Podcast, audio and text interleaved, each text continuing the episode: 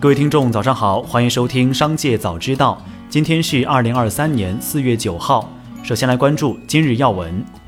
一名自称是中国电科光电研究院职工的爆料人反映。研究院存在强迫职工周末加班的现象，曾有职工被强迫写下周末不请假的保证书。这名爆料人向记者提供了四份上述保证书照片和一张微信群聊天记录截图，同时提供了自己在该研究院的工牌、工资条截图等工作证明。中国电科光电研究院回应称，会对此事进行核实。该研究院工会的一名相关负责人证实，爆料者确系研究院职工，曾多次来反映过问题。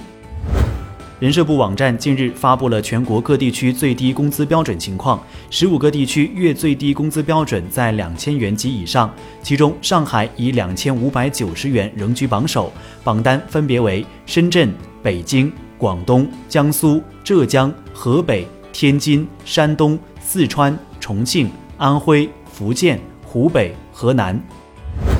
日前，深圳市规资局发布一则关于修订地价测算规则的征求意见通告，而在其起草说明中明确提到，取消了原来的安居型商品房、人才住房等住房类型，同时新增了保障性租赁住房、共有产权住房等类型。有了解政策的业内人士表示，目前深圳还有一些剩余的可售型人才房项目，待这些项目向市场释放完毕，可售型人才房将成为历史。之后的可售型保障性项目都将成为共有产权住房。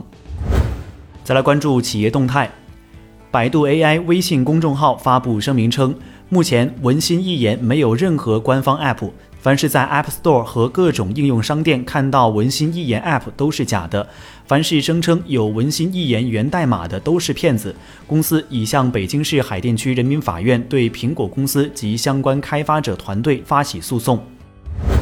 京东集团副总裁何晓东在人工智能大模型技术高峰论坛上表示，针对真实产业需求，京东计划在今年发布新一代产业大模型，将是千亿级研习大规模预训练语言模型。根据国际分析机构英国品牌咨询公司的报告，特斯拉超越了梅赛德斯奔驰和丰田，成为全球最具价值汽车品牌榜单上的第一名，其品牌价值为六百六十二亿美元。具体来说，特斯拉的品牌价值现在是疫情前的五倍多。去年的榜首梅赛德斯奔驰的品牌价值下降百分之三至五百八十八亿美元，而此前排在第二名的丰田品牌价值下降百分之十八至五百二十五亿美元。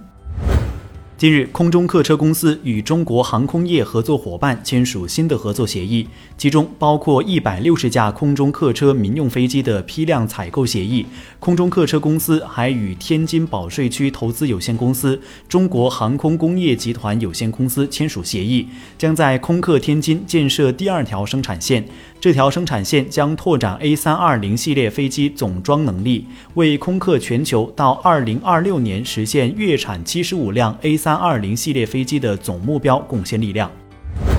韩国三星电子公司预计今年第一季度公司营业利润同比下降逾百分之九十五，创十四年来最低纪录。由于储存芯片销售低迷等原因，该公司改变先前承诺不会人为减产的立场，着手调整短期产量。据三星电子初步估算，今年一至三月，该公司营业利润预计为六千亿韩元，同比缩减百分之九十五点七五，销售额预计为六十三万亿韩元，同比下降百分之十九。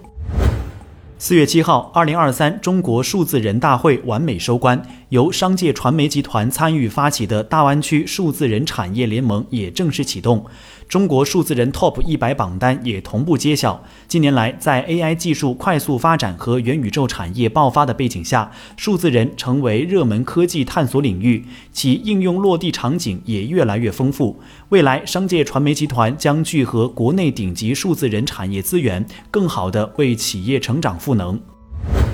再来关注产业新闻。据统计，一季度沪深主板、创业板、科创板、北交所已经有七十九家公司陆续终止 IPO，相比去年同期的六十八家，增长百分之十六。针对 IPO 终止数量有所上升。有券商投行人士分析称，从企业层面而言，全面注册制推行下，科创板、创业板、主板、北交所进一步明确板块特色和定位。部分企业综合考量业务结构和板块匹配度后，选择撤单重新申报 IPO。近期白糖价格涨势如虹，证商所白糖期货主力合约最高报价一度摸到六千六百元一吨上方，创下近五年新高。机构认为，在广西白糖减产的背景下，糖厂惜售心态明显，预计国内白糖期限价格短期延续涨势，但能否持续上涨，仍将取决于国际原糖走向和外围宏观环境。白糖价格高涨或提振相关上市公司业绩。以上就是本期《商界早知道》全部内容，感谢收听，下次再见。